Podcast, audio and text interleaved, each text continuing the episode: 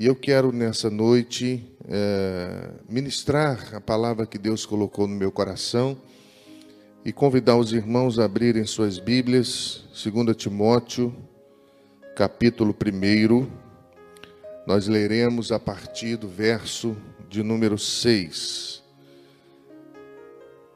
2 Timóteo, capítulo 1, a partir do verso de número 6. Amém? Acessou a palavra de Deus? Abriu a palavra de Deus? Vamos juntos. Diz a palavra assim: Por este motivo eu te exorto que despertes o dom de Deus que há em ti pela imposição das minhas mãos. Porque Deus não nos deu o espírito de timidez, mas de poder, de amor e de moderação. Portanto, não te envergonhes do testemunho do nosso Senhor, nem de mim, que sou prisioneiro seu. Antes, participa comigo das aflições do Evangelho, segundo o poder de Deus, que nos salvou e chamou com uma santa vocação, não segundo as nossas obras, mas segundo o seu próprio propósito e a graça que nos foi dada em Cristo Jesus antes dos tempos eternos, e que agora se manifestou pelo aparecimento do nosso Salvador Cristo Jesus, o qual destruiu a morte e trouxe à luz a vida e a imortalidade pelo Evangelho, do qual fui constituído pregador, apóstolo e mestre. Por este motivo sofro também estas coisas, mas não me envergonho, porque eu sei em quem tenho crido e estou certo de que Ele é poderoso para guardar o meu depósito até aquele dia. Quero falar nessa noite, meus irmãos, sobre cuidado de Deus e pensar sobre cuidado de Deus é pensar em cada um de nós dentro da necessidade que todos nós temos de vivenciarmos aquilo que Deus uh, faz, aquilo que o nosso coração almeja, aquilo que todos nós desejamos, uh, principalmente nesse tempo de adversidade, principalmente nesse tempo uh, difícil que a humanidade enfrenta, pensar sobre o cuidado de Deus se tornou algo imprescindível à própria vida. E quando vamos olhar nessa premissa, nós vamos, meus irmãos, pensar o que escreveu o apóstolo Pedro em 1 Pedro, capítulo 5, verso de número 7, que diz que nós devemos lançar sobre ele toda a nossa ansiedade, porque ele tem cuidado de nós. Então, nesse tempo de adversidade, nesse tempo difícil, onde o cuidado de Deus é buscado, é almejado por cada um de nós, a Bíblia vai corroborar com a certeza de que, se nós lançamos sobre ele a nossa ansiedade, é na certeza de que servimos a um Deus que cuida de cada um de nós. E esse texto, meus irmãos, vai integrar a última obra do apóstolo Paulo e nele o apóstolo vai fazer um resumo do Evangelho uh, e ele também vai recomendar a Timóteo que ele deveria se manter firme em uma civilização que, que estava em colapso. Se você for olhar uh, as orientações dadas nesse texto, o apóstolo Paulo está orientando o jovem pastor a necessidade de firmeza em um tempo difícil.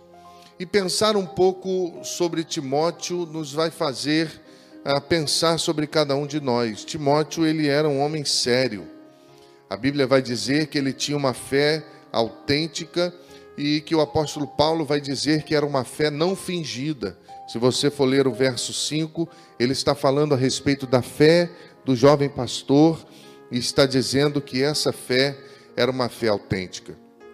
Porém, meus irmãos, a Bíblia também diz que Timóteo era uma pessoa que tinha uma saúde fragilizada. Ele era fragilizado fisicamente e também emocionalmente. ele sofria de dores no estômago.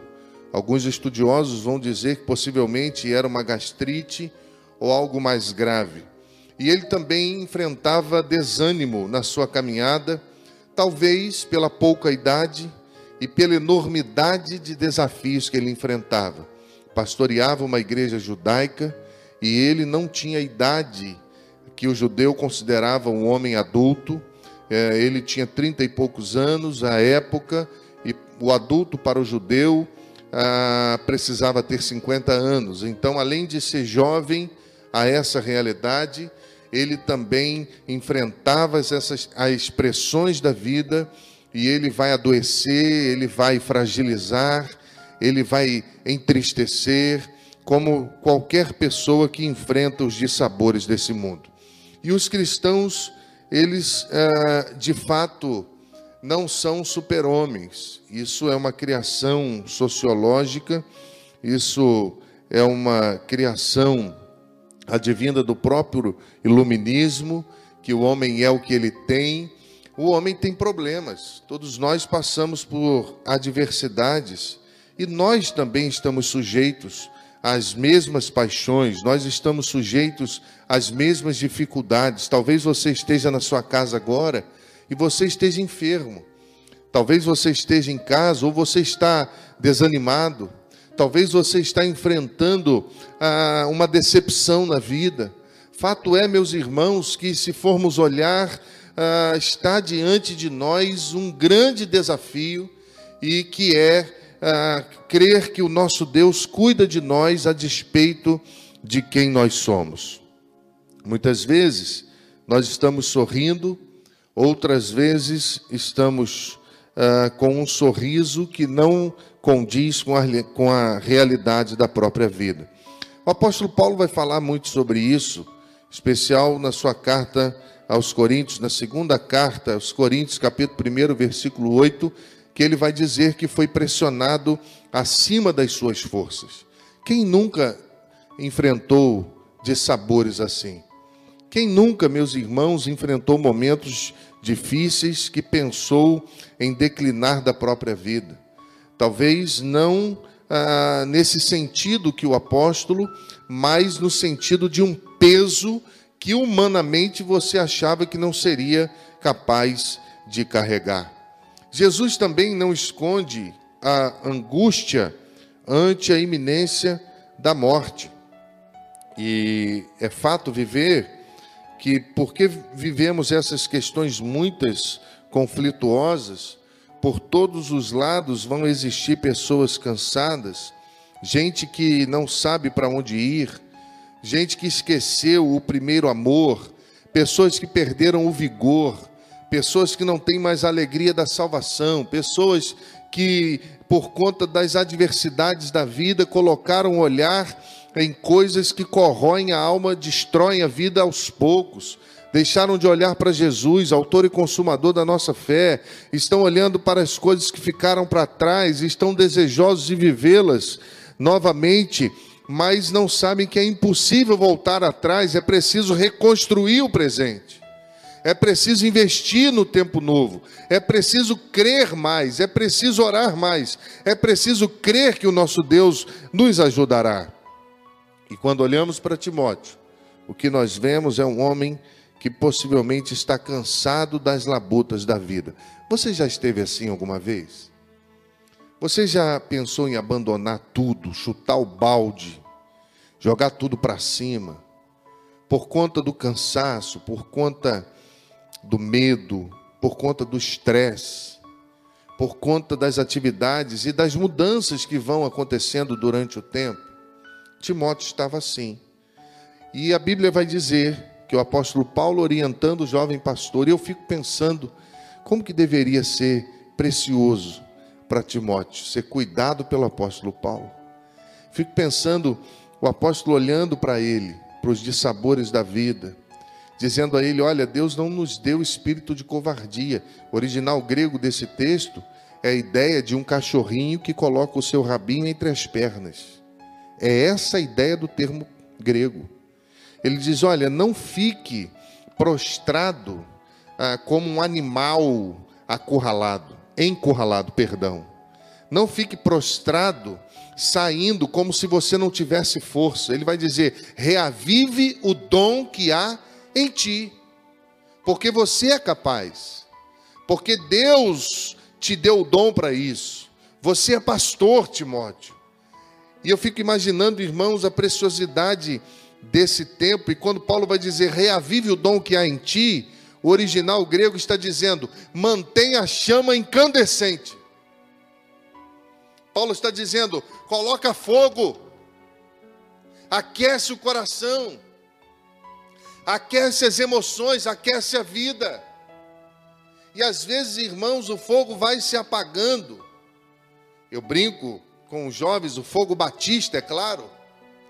Esse fogo vai se apagando no sentido da vida de oração está enfraquecida, no sentido de faltar lenha para ser queimada, devoção, estar junto, aquecendo e sendo aquecido, comunhão com a igreja, comunhão com os irmãos, uma palavra de sabedoria, uma palavra de ânimo.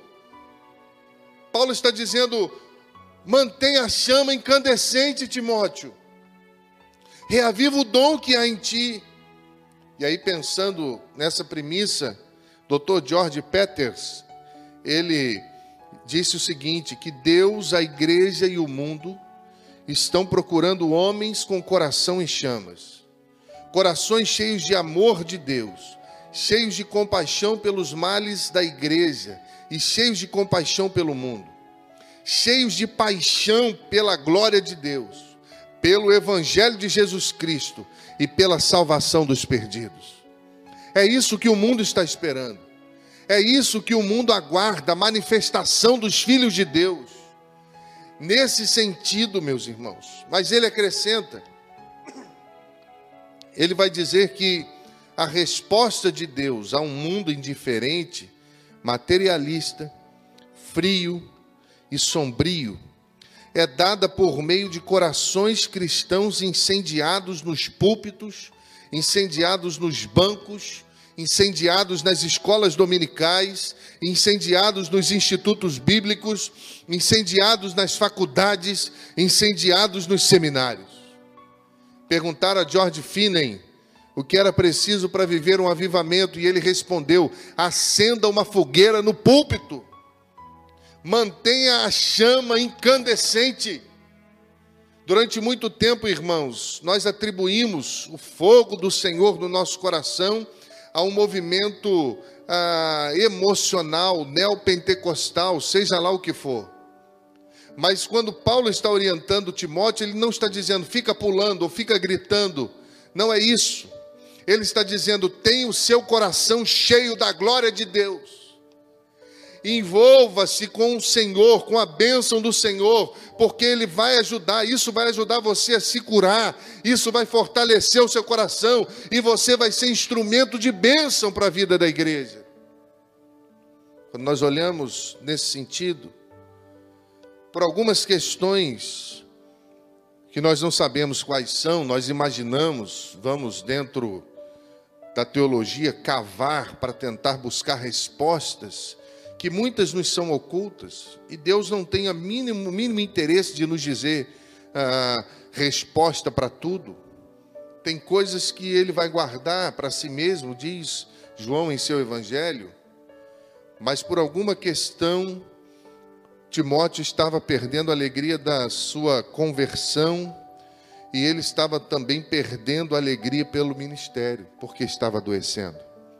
E muitos de nós que talvez estejam em casa, cultuando conosco, você, meu amigo, meu irmão, que está ouvindo o som da nossa voz, que reverbera ah, pelos meios de comunicação, está alcançando o seu coração, talvez você também perdeu a alegria da conversão. Talvez você perdeu a felicidade do batismo. Você lembra quando você passou pelas águas batismais e você confessou Jesus Cristo como único, eterno e suficiente Salvador, e a igreja cantou, e o povo se alegrou, e o povo aplaudiu ao Senhor, porque alguém estava morto e tornou a ter vida. Mas muitos perderam a alegria da salvação, a alegria do Senhor, a alegria que move o nosso coração, que move a vida da igreja.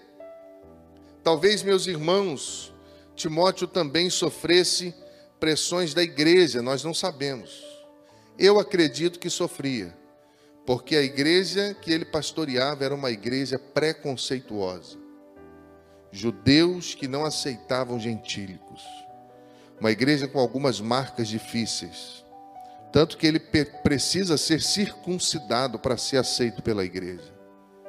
E aí, meus irmãos, aqueles que sabem olhar as brechas, mas não têm disponibilidade, disposição de tapar as brechas, muitas pernas que escorregam de compromissos, que apontam problemas, mas não se empenham para solucioná-los. Timóteo era o fiel que se colocava na brecha para reparar a iniquidade, como lemos em Ezequiel capítulo 22, verso 30, que diz: Busquei entre eles um homem que tapasse o muro e se colocasse na brecha perante mim, a favor desta terra, para que eu não a destruísse, mas a ninguém encontrei. O apóstolo Paulo vai afirmar no verso 7 que Deus não havia dado a ele um espírito de covardia, mas um espírito de poder, porque Deus não nos deu o espírito de timidez, mas de poder e aí, meus irmãos, esse espírito de poder, do grego dunamis, que Deus nos dá, é um poder para viver, apesar das adversidades, e é um poder para testemunhar, apesar das pressões e apesar de nós mesmos. É por conta do poder de Deus, é por conta da ação de Deus, que muitos de nós estão de pé é por conta da graça de Deus revelada em Cristo Jesus que nós levantamos todas as manhãs. Eu já tive momentos difíceis na minha vida que ao amanhecer o dia, a vontade de ficar na cama, de manter os olhos fechados e de não acordar era imensa, e eu sei que você também já passou por isso. Mas meus irmãos, precisamos aprender como um senhor que contratou um experiente caçador para ir à floresta. E eles foram e no meio do caminho eles queriam adentrar floresta dentro, queriam ir mais longe e aquele experiente dizia: "Vamos voltar, vai escurecer". E o Senhor dizia: "Não, vamos mais um pouco até que escureceu". E eles não puderam voltar. E aquele homem experiente disse: "Vamos ficar aqui, fazer bastante silêncio" era um ambiente com muitos animais que Deus vai nos guardar e nós vamos chegar até amanhã. E eles ficaram quietos, em silêncio, imóveis. Ouviam barulhos de animais passando perto deles. E aquele homem com muito medo, até que a noite ficou ah, como treva espessa, onde não se via absolutamente nada. E aquele experiente caçador tocou naquele senhor e disse: Fica tranquilo, porque já vai amanhecer. Porque quando a noite fica muito escura, é sinal que o dia vai raiar. Talvez você esteja na sua casa também vivendo de sabores assim. Eu quero dizer a você que o dia vai raiar as misericórdias do Senhor vão se renovar sobre a sua vida, e a graça de Deus vai te ajudar a levantar mais um dia, viver mais um dia para a glória e honra do nome de Jesus. Amém? É esse poder da coragem que nos faz ousar em nome de Jesus. E aí no verso 7, o apóstolo também vai falar do poder da moderação. Olha que coisa interessante. Ao mesmo tempo que ele tem que manter a chama acesa, incandescente, ao mesmo tempo que ele tem que ter coragem para avançar, ele também precisa ser moderado. E ser moderado é ter capacidade para caminhar com equilíbrio. Em meio a tantas pressões, decisões graves, urgentes, que nos cercam, situações difíceis, problemas e soluções difíceis, é você caminhar no poder do Espírito Santo, com o coração em chamas para Deus, mas com moderação, com equilíbrio, com sabedoria. É força em face de perseguição. E Timóteo precisava, meus irmãos, refletir sobre a natureza da sua vida. E isso é apresentado a nós que também enfrentamos reveses em um mundo em colapso. O mundo está um caos. Comunidade científica está perdida. A sociedade está perdida. E estão correndo contra o tempo, buscando vacina, buscando soluções para que o número de morte diminua. Todos os conceitos caíram por terra, do final do ano até hoje. Tudo que foi dito, muita coisa não aconteceu. E muita coisa os médicos estão aprendendo com a própria doença. O vírus também deixa sequelas no coração, é, trombose, e aí eles vão aprendendo a tratar, conhecendo, estudando, correndo para poder salvar vidas. O mundo está em colapso, mas eu quero dizer para você que nós estamos em Cristo. Ele continua mantendo o nosso coração aceso. Ele continua mantendo a chama na nossa vida que nos faz confiar a despeito de tudo que vemos. Precisamos ter coragem, precisamos avançar, precisamos ter poder, mas também precisamos ter equilíbrio. E aí, meus irmãos, eu quero pensar algumas questões muito breves dentro do que é apresentado. Nosso maior desafio nessa caminhada de sermos cuidados pelo Senhor é, meus irmãos, não perdermos a nossa autenticidade, não deixarmos de ser igreja, não perdermos a nossa devoção, não perdermos a nossa coragem. O apóstolo Paulo está falando de um homem que estava enfrentando um momento difícil, mas ele não perdeu a sua autenticidade, porque o apóstolo Paulo, no verso 5, vai dizer que a fé dele era uma fé autêntica, era uma fé não fingida. Alguém, meus irmãos, que adorava em espírito em verdade, porque são esses adoradores que Deus está buscando. Existem momentos que nós estamos na igreja, estamos cultuando, e nós não queremos estar fazendo isso. Existem momentos que você vem, você sai da sua casa, porque você sabe que Deus é Senhor, você sabe que Deus espera isso de você, e você senta na igreja ou na sua casa e você diz: Deus, eu não estou legal. Eu não queria estar aqui, não. Mas eu estou aqui porque eu te amo, Deus. Porque Ele sabe. Ele sonda o nosso coração, Ele conhece o nosso coração e imagino eu que são esses os adoradores que adoram em espírito e em verdade. E ser autêntico na etimologia da palavra é aquele que age, é aquele que faz, é aquele que é sincero, que não tem cera, que nada burla a sua vida, é aquele que não engana. Então Deus cuida de nós Deus nos abençoa e nós, mesmo estando no meio de um mundo em caos, não podemos perder a nossa autenticidade. Segunda questão também interessante que o texto mostra é a ideia do equilíbrio. Nós precisamos ter equilíbrio com aquilo que nós falamos.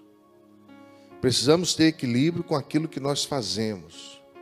Precisamos, meus irmãos, à luz do que vimos até agora na vida do jovem pastor, saber que não é fácil, saber que é, é uma caminhada inóspita, é uma caminhada difícil, mas é o que Deus espera de nós. Primeiro, é, Tiago, capítulo 1, versículo 12, diz assim: Bem-aventurado o homem que suporta com perseverança a provação, porque depois de ter sido aprovado, receberá a coroa da vida a qual o Senhor prometeu àqueles que o amam. Provérbios capítulo 3, verso 21. Diz assim: Meu filho, guarde consigo a sensatez e o equilíbrio, nunca os perca de vista.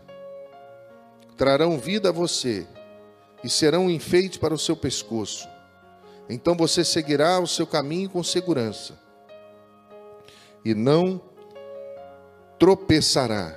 Quando se deitar, não terá medo, e o seu sono será um sono tranquilo.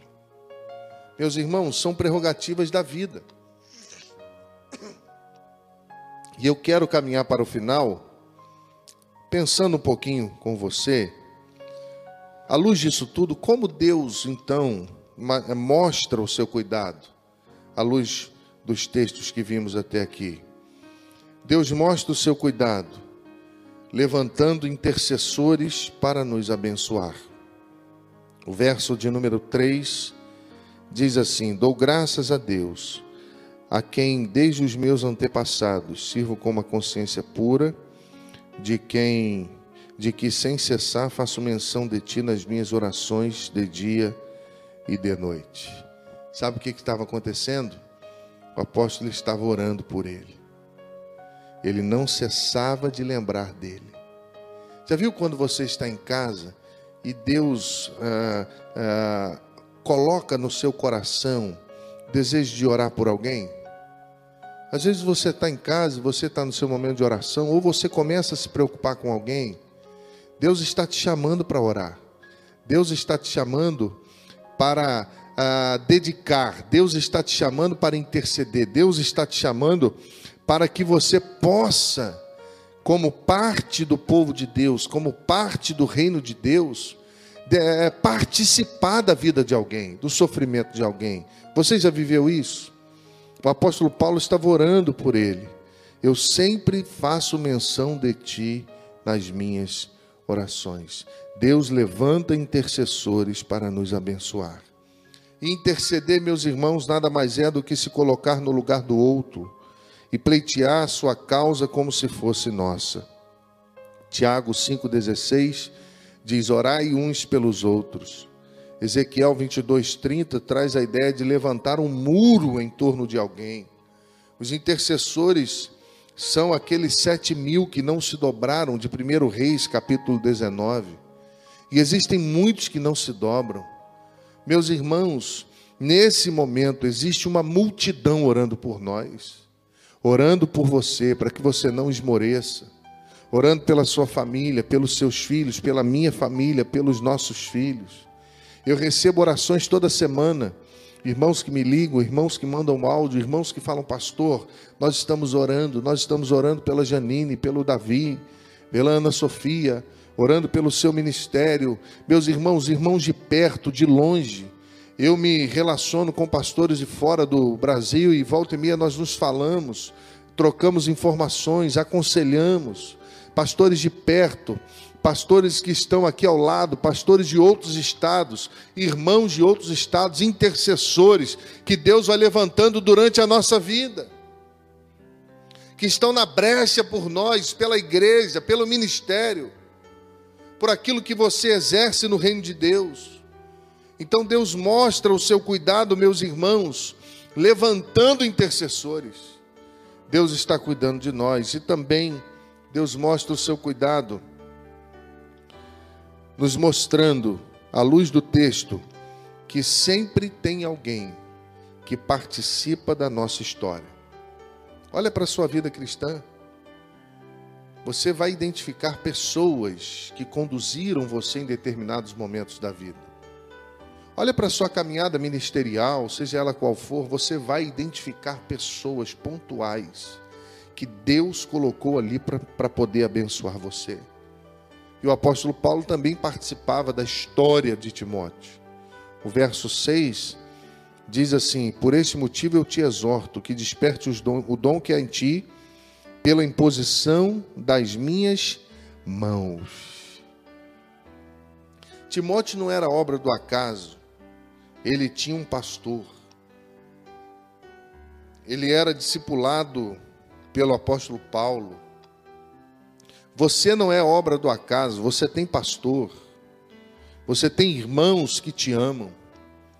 Paulo estava dizendo: me escute, porque eu participo da sua vida eu posso falar com você, eu posso corrigir você, eu posso exortar você, eu posso animar você, porque eu faço parte da sua vida e você faz parte da minha vida. Normalmente, meus irmãos, as pessoas em estado de crise são pessoas que não ouvem ninguém. São pessoas que fecham o coração, que fecham os ouvidos, que fecham os olhos. E Paulo está arrombando as resistências com a sua autoridade de quem participa da história da vida de Timóteo.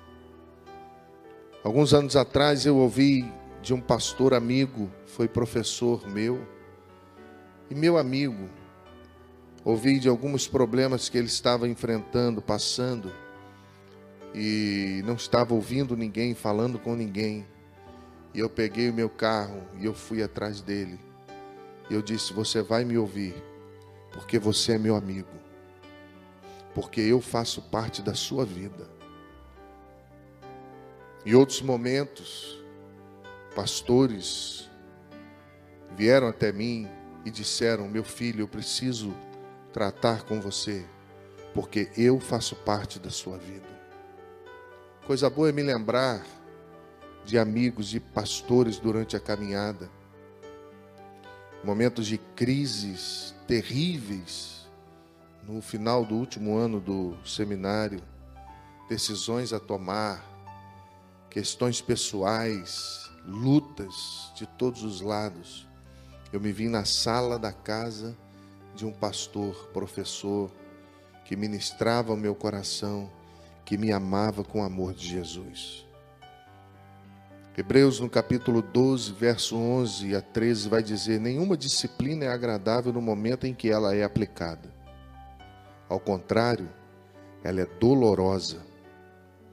Mais tarde, porém, produz uma colheita justa, uma colheita de paz para os que assim são corrigidos. Portanto, revigorem suas mãos cansadas, revigorem seus joelhos enfraquecidos façam caminho retos, caminhos retos para seus pés, a fim de que os mancos não caiam, mas sejam curados, mas sejam fortalecidos. Concluo, meus irmãos, dizendo que tem muita gente arrebentada, porque esquece que no reino de Deus ninguém anda sozinho. Tem muita gente sofrendo, reclusa, as suas próprias dores porque se esqueceram que reino de Deus é sempre uns aos outros, orar uns pelos outros, amar uns aos outros, corrigir uns aos outros. Reino de Deus é assim. É por isso que a Bíblia vai dizer, Hebreus capítulo 13, verso 8, que Jesus Cristo é o mesmo ontem, hoje e eternamente. Ele não mudou. Ele continua sendo nosso bom pastor. Ele continua amando nosso coração. Ele continua orando por nós. Lembra o advento de que Jesus vem andando sobre as águas quando os discípulos estavam na tempestade? O início daquele texto, nos evangelhos, diz que Jesus mandou que eles fossem e foi para o monte orar por eles. É isso que o texto diz. Não a ideia de orar em monte, como muitas pessoas interpretam o texto ao seu bel prazer, mas a ideia de que Jesus queria que eles tivessem experiências e que estava intercedendo para que eles tivessem força, para que eles tivessem coragem. E aí, quando eles vão muito bem, quando o vento sopra, quando o mar fica bravio, quando as situações apertam e eles começam a fraquejar, Jesus vem andando sobre as águas. É assim conosco também. Jesus quer que você cresça. Jesus quer que você amadureça. Jesus quer que você tenha esperança, que você reconheça o seu lugar, que você não desista, que você mantenha a chama incandescente. O Senhor quer te dar força. O problema é que no momento da dor e da aflição você se isola. Você se isola, você deixa a igreja, deixa a comunhão. E esse uns aos outros é meio que confundido na caminhada da sua vida. Eu não sei, meu irmão, o que você está enfrentando. Eu não sei as situações difíceis que você está vivendo. O que eu sei é que todos nós vivemos situações difíceis. Nós percebemos isso olhando ao redor, percebemos isso conversando com as pessoas, percebemos isso em um contexto psicológico difícil, percebemos isso vendo crianças morrendo, vendo famílias padecendo, percebemos esse mundo virado de cabeça para baixo. Eu sei que muitas coisas estão acontecendo, mas talvez eu não saiba o que você no seu coração está vivendo. Mas uma coisa eu sei: Deus está cuidando de nós. O meu desejo é que essa palavra sirva de alguma forma para que você reavive o dom que há em ti, para que você abra o seu coração para Deus e confesse a Deus os seus problemas e clame por ajuda, porque da mesma forma que ele ajudou Timóteo, da mesma forma que Pedro, ao afundar, teve a sua mão levantada, Deus pode cuidar de cada um de nós, e Ele cuida de cada um de nós.